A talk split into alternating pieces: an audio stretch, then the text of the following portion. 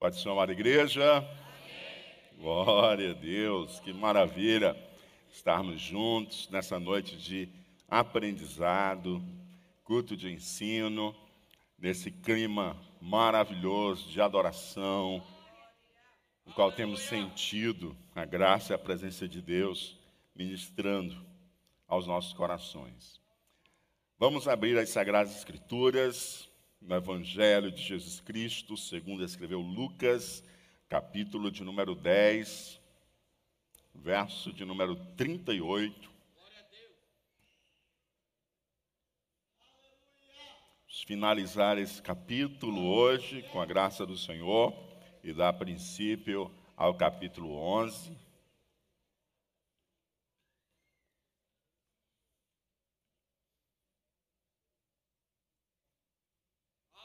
Aleluia. Você que está conosco pela primeira vez, é, convidamos você a manter a Bíblia aberta, porque nós vamos seguir nesses versos da palavra de Deus. Vamos progressivamente fazendo a leitura dos versos durante a exposição da mensagem. Diga comigo, escolha a boa parte. Glória a Deus. Aleluia. Senhor, nós estamos muito alegres em estarmos reunidos aqui essa noite para adorar o teu nome, render graças a ti e, Senhor Deus, também receber de ti o teu santo ensino. Por isso, ó Pai, assentamos-nos aos pés de Jesus para ouvir aquilo que o Senhor tem a ensinar aos nossos corações. Que o teu Espírito Santo possa nos guiar em toda a verdade possamos ser instruídos, nossa mente iluminada, nosso coração aquecido e os nossos pés possam trilhar nas tuas veredas. É assim, Senhor Deus, que nós choramos, pois confiamos em Ti e esperamos em Ti, pois sabemos que Tu és um Deus que continua falando com o Teu povo. Em o nome de Jesus. Amém. Glória a Deus. Semana passada nós concluímos a parábola do samaritano aquela parábola onde nós aprendemos quem é o nosso próximo. Né? Quem é o nosso próximo? Nosso próximo é aquele que tem uma necessidade. Né? O samaritano encontrou alguém que precisava de seus auxílios e ele não fez diferença se era alguém de mesmo sangue, da família, do seu grupo, do seu clube, do seu bairro.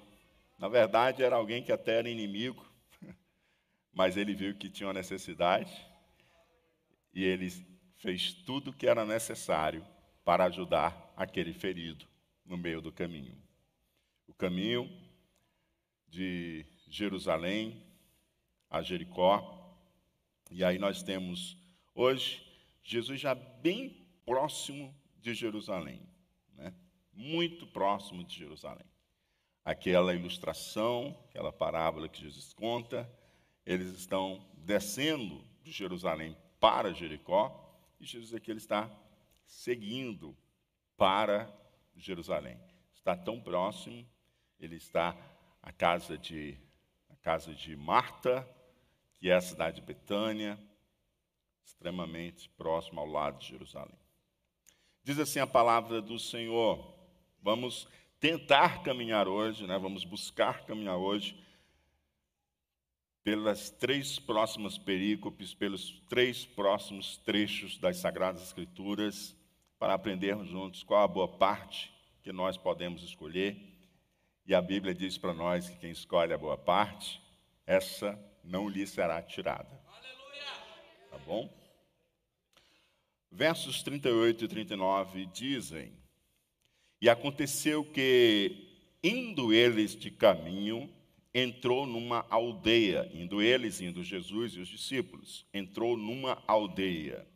E certa mulher, por nome Marta, o recebeu em sua casa. E tinha esta uma irmã, chamada Maria, a qual, assentando-se também aos pés de Jesus, ouvia a sua palavra. Jesus está nesta viagem para Jerusalém, ele chega à casa de Marta, ele é ali recebido nesta casa, e a Bíblia diz para nós que Maria, a irmã de Marta, assentou-se aos pés de Jesus e ouvia Jesus ensinar. Né? Maria tomou a postura de uma discípula de Jesus. Não está claro no texto, mas é possível que os discípulos também estivessem com ele recebidos naquela casa. E ela estava assentada aos pés de Jesus, ouvindo a sua palavra, ouvindo os seus ensinos. Essa expressão aos pés de Jesus pode sugerir uma postura de adoração, uma postura de devoção. Mas a gente precisa entender que nessa passagem aqui, esta expressão aos pés de Jesus, ela precisa ser compreendida dentro desse contexto cultural. E se você lembra, certa vez o apóstolo Paulo, dando testemunho, ele disse o seguinte, em Atos 22 e 3: Quanto a mim, sou varão judeu, nascido em Tarso da Cilícia, mas criado nesta cidade aos pés de Gamaliel. Instruído conforme a verdade da lei de nossos pais, zeloso para com Deus, como todos vós hoje sois. Quando a gente lê que Paulo foi criado aos pés de Gamaliel, em nenhum momento, quando nós fazemos a leitura desse testemunho que ele dá de si mesmo em sua defesa, em nenhum momento nós compreendemos que Paulo está prestando adoração a Gamaliel. Em momento algum. Quando nós lemos Paulo dizendo, fui criado aos pés de Gamaliel, nós compreendemos que ele foi criado na escola de Gamaliel, que ele foi instruído na escola de Gamaliel, que ele foi ensinado na escola rabínica de Gamaliel. E isso fica claro. Fui criado nesta cidade, aos pés de Gamaliel, instruído conforme a verdade da lei. Está claro que sentar-se aos pés de Gamaliel significa dizer que ele é um discípulo da escola de Gamaliel, que ele aprendeu, que ele foi formado, que ele foi ensinado por Gamaliel. Porque quem desejava, por exemplo, ser um rabino, ele precisava assentar-se aos pés de outro rabino. Isso é, ele precisava aprender com outro rabino.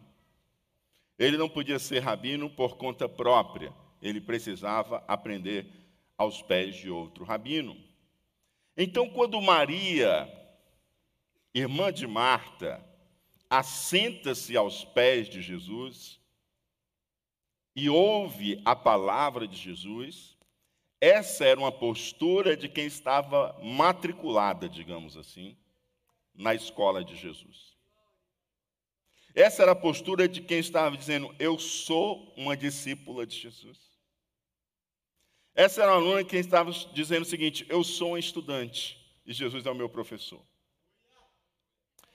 Mas o que é bem importante nisso aqui é nós entendermos que quando ela se assenta aos pés de Jesus para ouvir as palavras de Jesus, Maria não está querendo aprender apenas por aprender.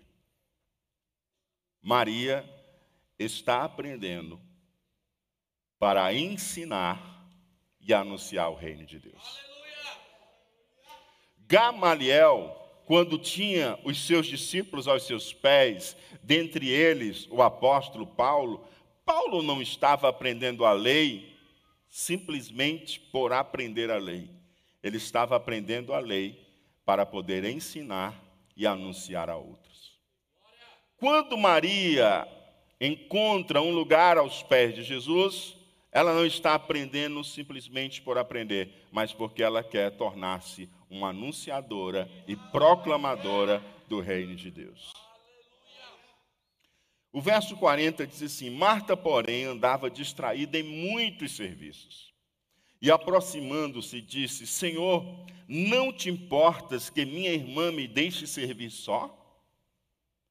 Dize-lhe, pois, que me ajude. Enquanto Maria estava aos pés de Jesus aprendendo, Marta estava distraída com as tarefas domésticas para expressar o cuidado e a atenção da hospitalidade ao Senhor Jesus. Ela estava cuidando das tarefas domésticas, preparando algo ali para Jesus Cristo. Mas, ao mesmo tempo, ela está se sentindo injustiçada em ter que fazer tudo só já que a sua irmã está sentada aos pés de Jesus. Onde está a sua irmã? E onde que Marta entende que ela deveria estar? Junto com ela, cuidando das tarefas domésticas, para dar todo o apoio e hospitalidade para Jesus.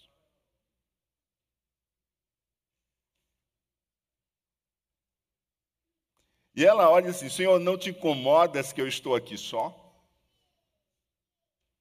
manda Maria vir me ajudar. Ela ainda diz para Jesus o que, que ele tem que fazer. Você já percebeu que às vezes nós crentes é desse jeito, né? Quer dizer para Jesus o que ele tem que fazer. Ela já decide assim: Jesus, diga para Maria para ela vir me ajudar. E Jesus responde assim: Marta, Marta, estás ansiosa e afadigada com muitas coisas, mas uma só é necessária. E Maria escolheu a boa parte, a qual não lhe será tirada. Oh, amado. oh, aleluia. Jesus não censura Maria por estar aos seus pés. Não, ele não censura Maria. Pelo contrário, ele responde a Marta o seguinte: Marta, você está ansiosa, você está afadigada com muitas coisas, mas uma só é necessária. Ela quer que Jesus censure Maria, mas ela é que é censurada por Jesus. Você está ansiosa e afadigada com muitas coisas. Uma só é necessária. Oh, amados. Hoje, você estaria ansioso e afadigado com muitas coisas, você é Marta, hoje você estaria aos pés de Jesus, com aquilo que é necessário, a boa parte que não é tirada. Quando você faz uma autoanálise, quando você olha para você, você faz um autoexame, você está hoje mais para Marta ou mais para Maria? Você está sentado aqui estar aos pés de Jesus?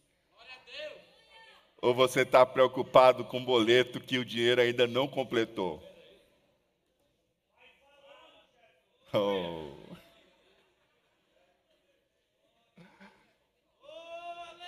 Oh, Jesus amado. Jesus não censurou Maria, mas Jesus olhou para Marta: Marta, você está ansiosa, está fatigada com coisa demais. Mas uma coisa só é necessária. E Maria escolheu a boa parte. Eu não vou tirar a boa parte dela, não. Quem escolhe a boa parte, Jesus não lhe tira a parte.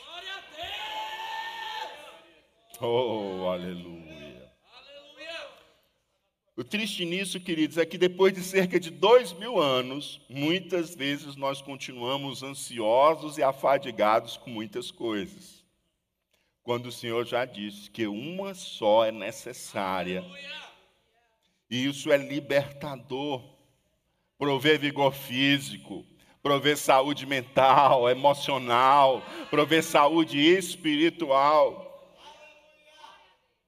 Enquanto Marta estava afetada com ansiedade, fadigada, Maria estava sendo renovada. Oh, aleluia! as muitas coisas pelas quais nós ficamos ansiosos e afadigados nos distraem. E as distrações afastam a gente do foco, afastam a gente do que é importante, afastam a gente do que é necessário. E Jesus, olha, Maria escolheu a boa parte e eu não vou tirar a boa parte dela, não. Oh, aleluia. E isso é extremamente significativo, amados. Isso tem um significado muito forte. Porque não tinha nenhum mestre nessa época que aceitava ter mulher ser sua aluna.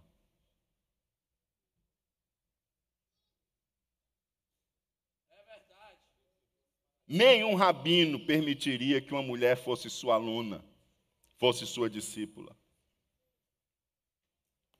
Oh, amados. E Jesus diz o quê? Ela vai ficar aqui. Eu não vou tirar. Mas, mas, Senhor, ela tem que estar me ajudando aqui, porque esse negócio de se tornar ensinador e proclamador é só para os teus discípulos, é só para os homens. Jesus disse, ah, ela escolheu a boa parte, e eu não vou tirar. Ela vai também ensinar e proclamar o meu reino.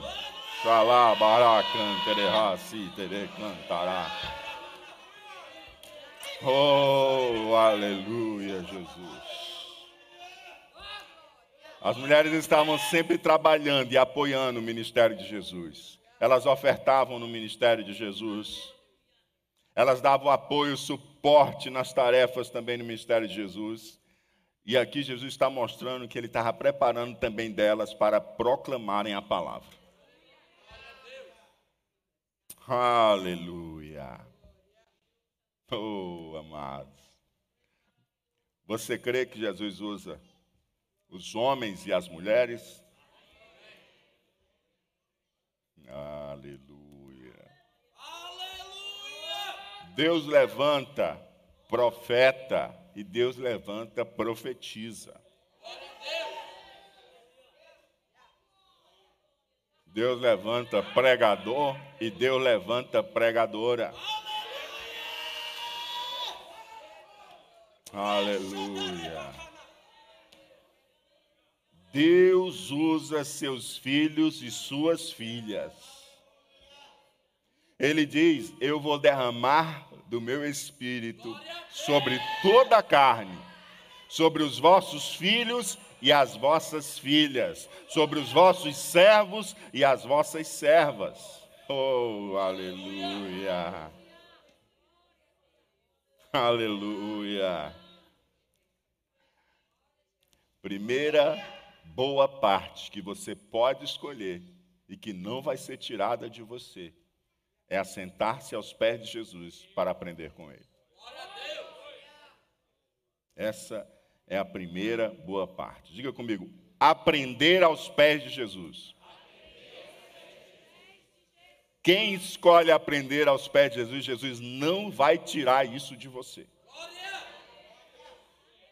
Amados, eu já passei por muita coisa, mas nunca me tiraram a oportunidade de aprender aos pés de Jesus.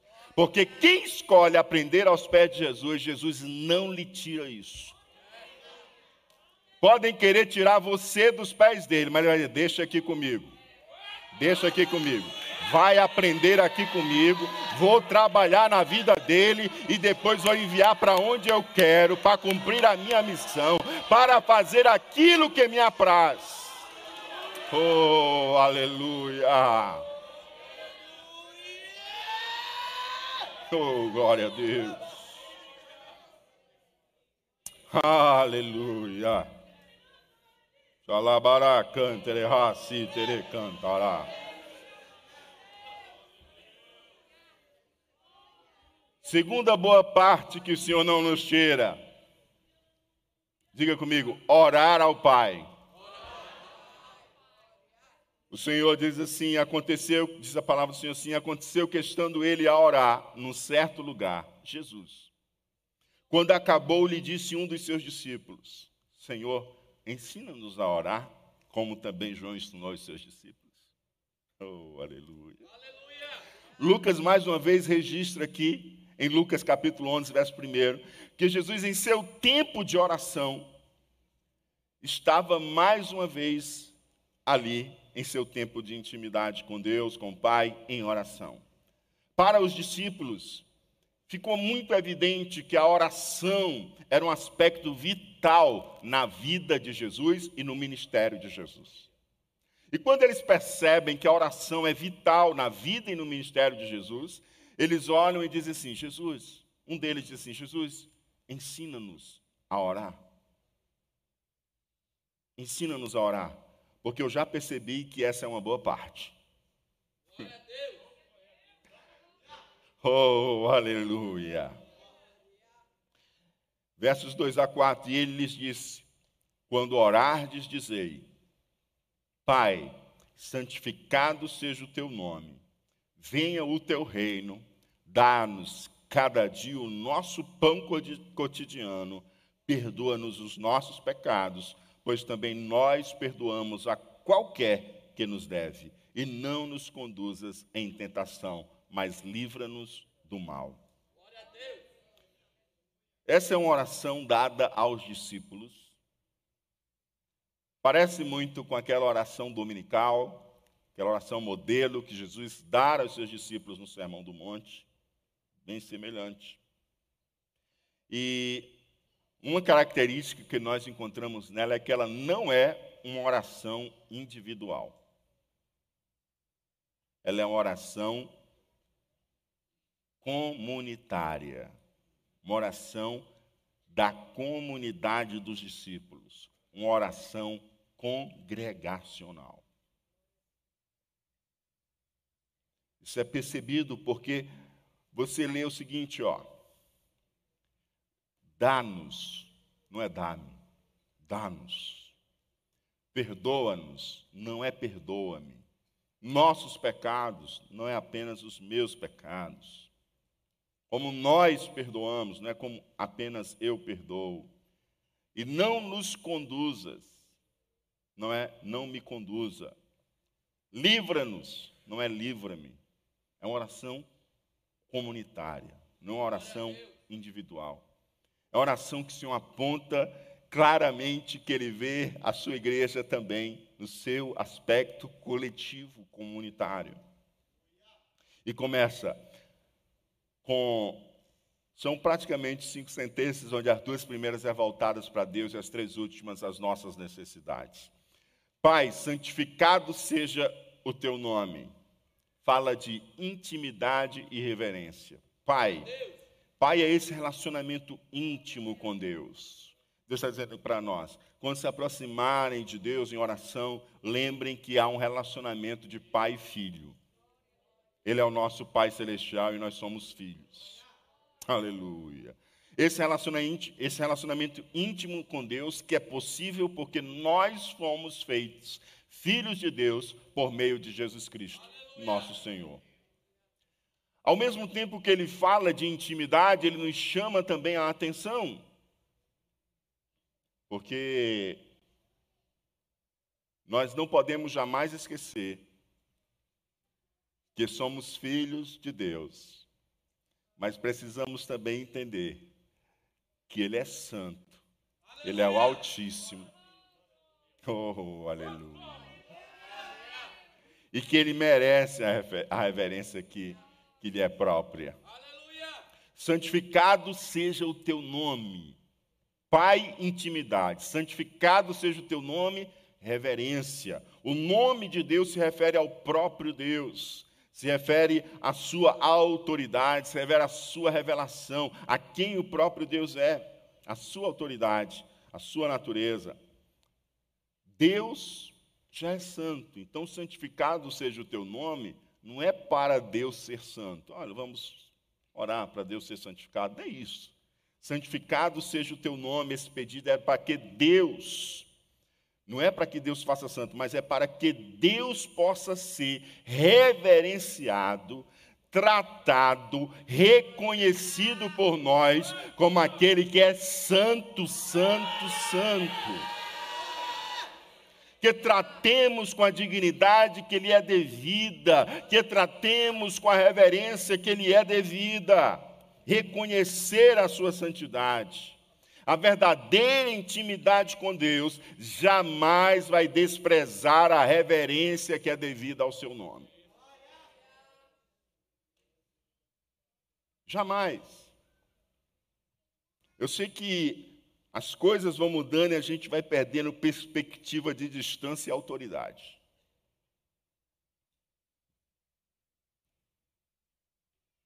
Eu cresci aprendendo que pai e mãe é senhor e senhora. Mas as crianças crescem hoje aprendendo a chamar de você como se fosse um igual.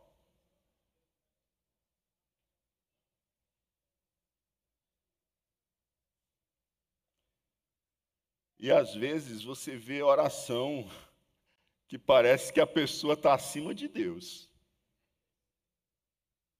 esqueceu que você precisa lidar com a intimidade, mas a intimidade de filho e pai a intimidade ainda de que ele é autoridade sobre você.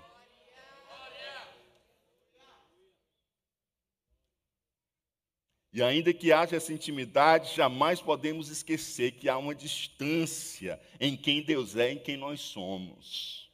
E que o nome dele tem que ser santificado. Pai, eu lembro que eu estou na conexão de pai e filho, tenho intimidade com Ele. Santificado seja o teu nome. Eu lembro que, na verdade, eu sou uma criatura pecadora e, pela graça de Deus, eu fui conectado a Ele, mas Ele é santo. Ele é santo, Ele é criador, eu sou criatura, Ele é grande, eu sou pó.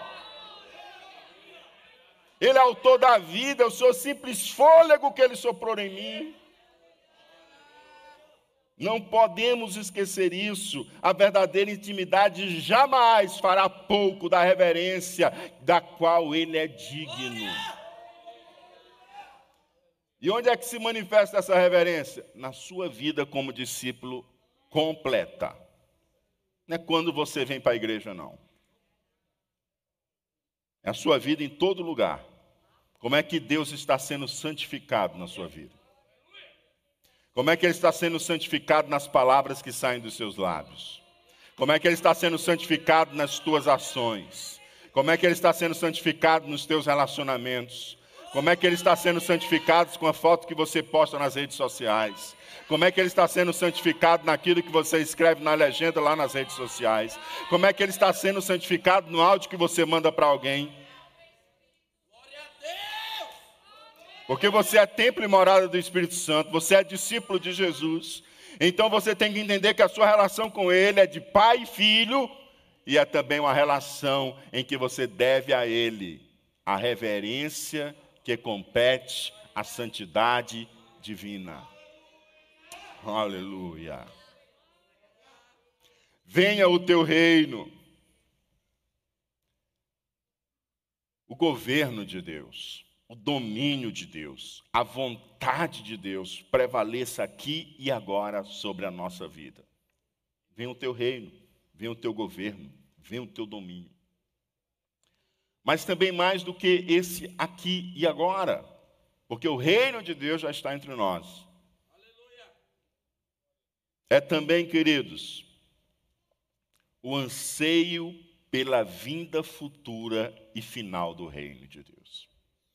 Quando orarem, orem almejando, pedindo o reino. Jesus ensinou a orar e a pedir que o reino venha. Oh, aleluia. Teve muita gente nas portas dos quartéis fazendo vários pedidos por um reino, um governo humano e passageiro. Não é? Não é verdade? E sabe o que Deus diz? Para que nós possamos lutar em oração e almejar em oração e pedir em oração: venha o teu reino. Sabe por quê? Porque os reinos dos homens vêm e vão, mas o reino de Deus, ele virá para todo sempre. Xalabará cantará. E quando o reino de Deus vier, toda essa farsa de justiça, de poder, de domínio, tudo isso se desfará, porque o rei, com o cetro de justiça e equidade, reinará sobre todos os povos. Oh, aleluia!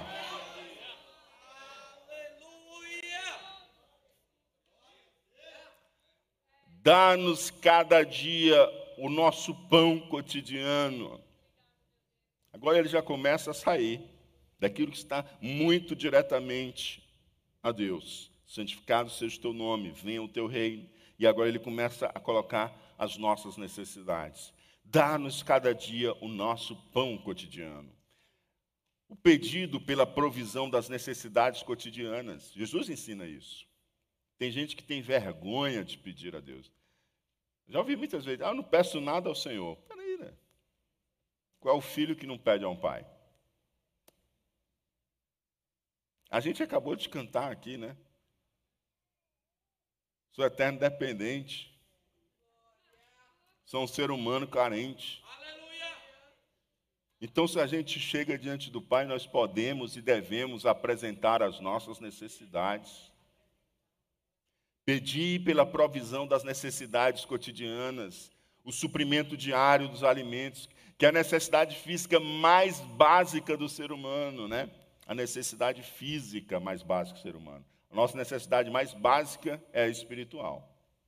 E a nossa necessidade física mais básica é a alimentação. A gente precisa se alimentar. Dá-nos cada dia o nosso pão cotidiano.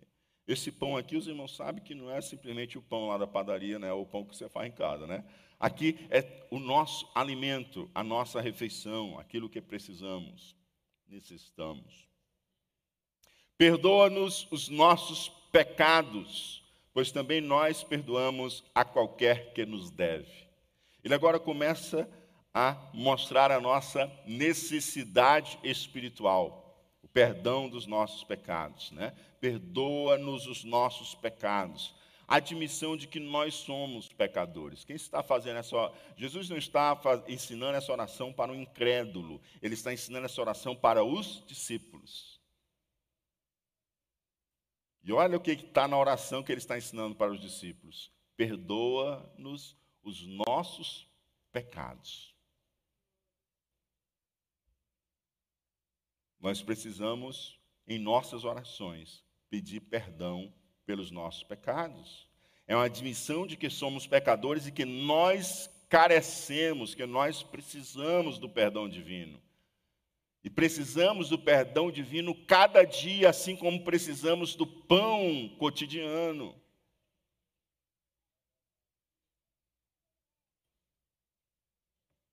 Jó sacrificava, dizendo assim: pode ser que meus filhos tenham pecado contra Deus.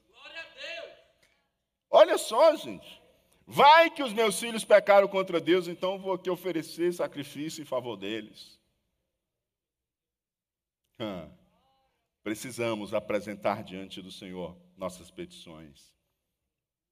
Pois também nós, nossas confissões, pois também nós perdoamos a qualquer que nos deve.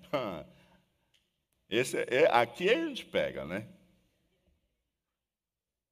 E o nosso perdão ao que nos ofende está relacionado ali ao perdão divino, é assim que Jesus ensinou. Perdoa-nos os nossos pecados, pois também nós perdoamos a qualquer que nos deve. Você perdoou? Aquele tio que lhe deu uma rasteira? Aquele sócio que lhe deu um balão?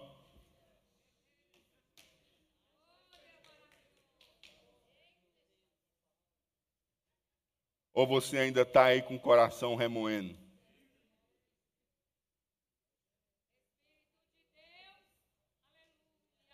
Jesus ensinou a orar assim, ó.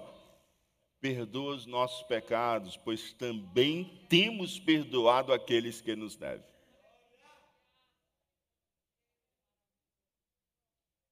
Temos perdoado não, pois também perdoamos aqueles que nos devem.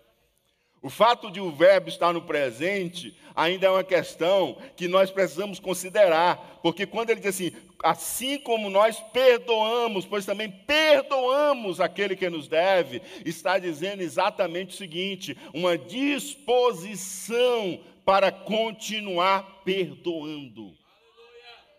Não é apenas algo que eu perdoei no passado, mas que eu estou com uma disposição constante de perdoar.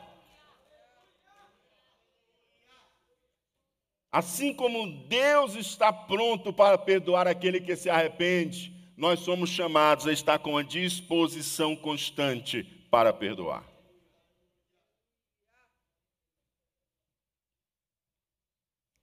Tem muita gente que está com o céu como bronze, porque precisa resolver questão de perdão. E quando você desatar e liberar o perdão, o céu vai abrir. Vai abrir. E a luz das bênçãos do Senhor, elas se derramarão sobre a sua vida. Oh, aleluia!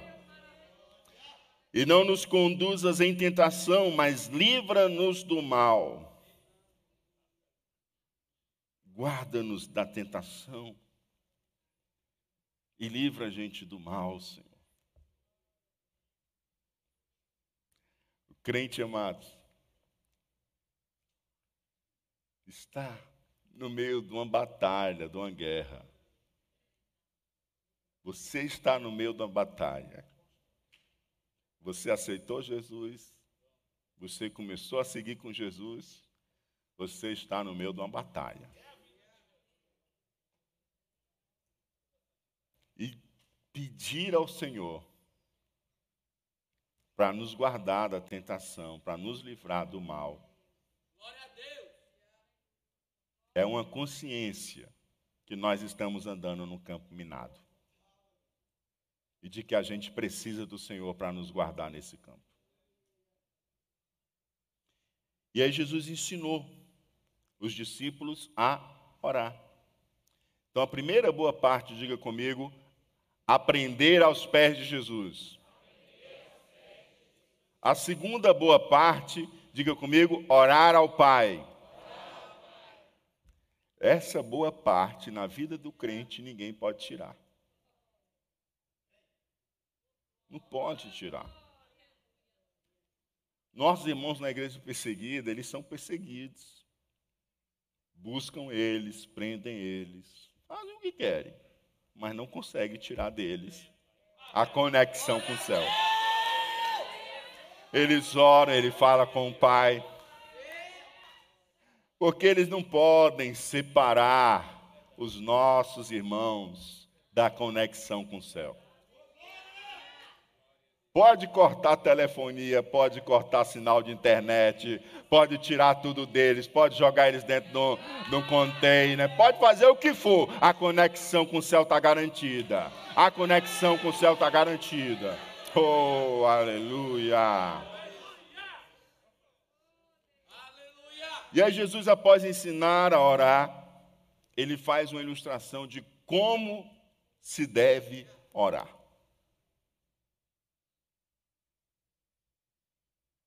Ele faz uma ilustração de como se deve orar.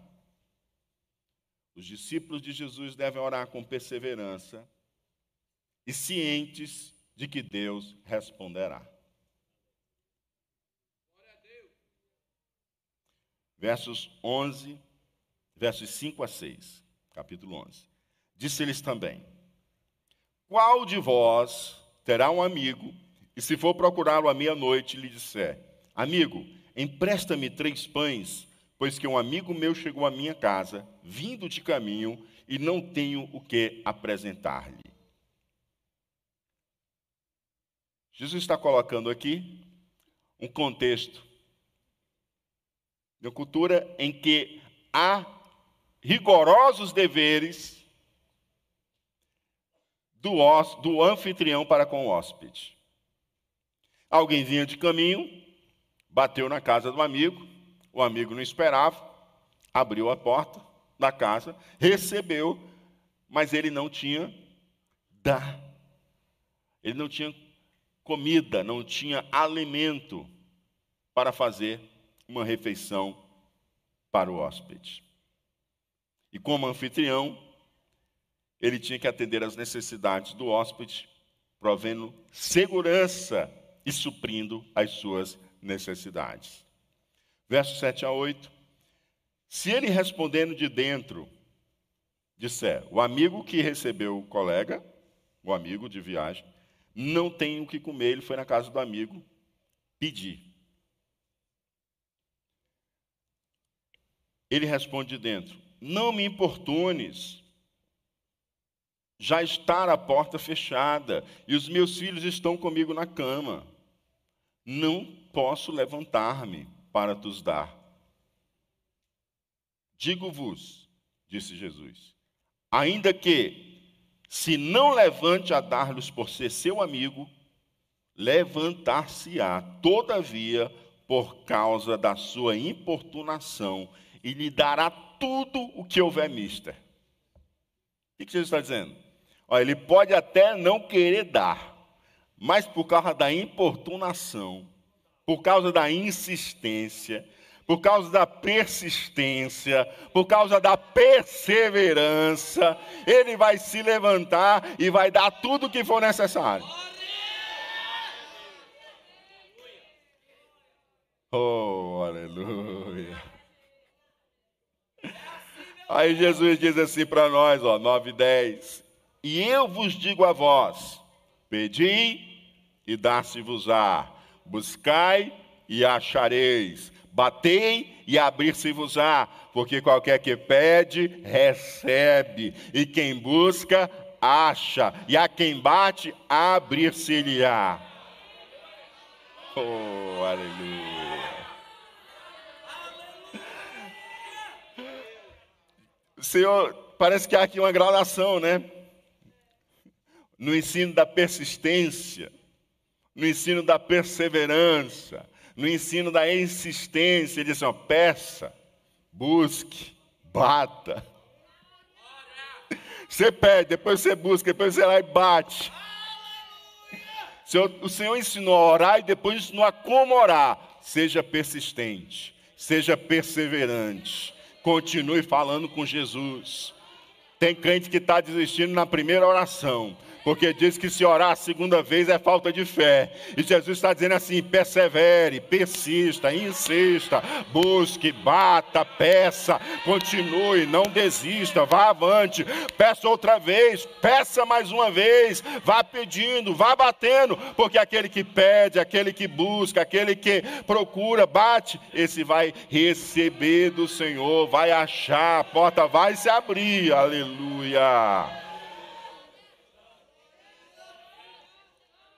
E aí ele usa mais outro exemplo para falar agora de que o Pai que está no céu responde. Aleluia. Ele diz assim: E qual pai dentre vós, que se o filho lhe pedir pão, lhe dará uma pedra? Algum pai aqui, um dia, o filho pediu pão e você deu pedra? Pois é. Qual é o pai que vai fazer um negócio desse? Ou também, se lhe pedir peixe, lhe dará por peixe uma serpente? Ou também, se lhe pedir um ovo, lhe dará um escorpião? Aí o que, que Jesus diz? Pois se vós, sendo maus, sabeis dar boas dádivas aos vossos filhos, quanto mais dará o Pai Celestial, o Espírito Santo, àqueles que lhe o pedirem. Oh, aleluia. Mesmo os pais terrestres, atingidos pela pecaminosidade, sabem dar as coisas boas aos filhos, que se dirá o nosso Pai Celestial. Ele é generoso e Ele dá o melhor, Ele dá o Espírito Santo. Aleluia. Oh, glória a Deus. A gente precisa escolher a boa parte. Oh, aleluia. Jesus ensinou a orar e depois de ensinou a orar, ensinou como orar. Ensinou a orar com insistência, com persistência, com perseverança. E ensinou também que Deus responde a oração. Vamos lá, quais são as três boas partes que nós aprendemos hoje? Primeiro, aprender aos pés de Jesus. Diga comigo, aprender aos pés de Jesus. Mais bonito, vamos lá? Um, dois, três. Segundo, orar ao Pai. Terceiro, pedir o Espírito Santo. O que Jesus disse para Maria foi o seguinte: ela escolheu a boa parte, e essa não lhe será tirada. Aprender aos pés de Jesus não vai ser tirado de ninguém que escolher essa boa parte. Orar ao Pai, isso não vai ser tirado de ninguém que escolher essa boa parte. Pedir o Espírito Santo, isso não vai ser tirado de ninguém que escolher essa boa parte. Você quer fazer a escolha da boa parte? Escolha aprender aos pés de Jesus, escolha orar ao Pai e escolha pedir o Espírito Santo. Fica de pé em nome de Jesus. Ninguém pode tirar de você a boa parte de aprender aos pés de Jesus, de orar ao Pai e o Espírito Santo, essa dádiva que o Senhor tem dado aos seus filhos e também os dons do Espírito Santo que ele tem dado ao seu filho. Se você escolher a boa parte, essa não vai ser tirada de você. Aprenda aos pés de Jesus, ore ao Pai e peça o Espírito Santo. Oh, aleluia.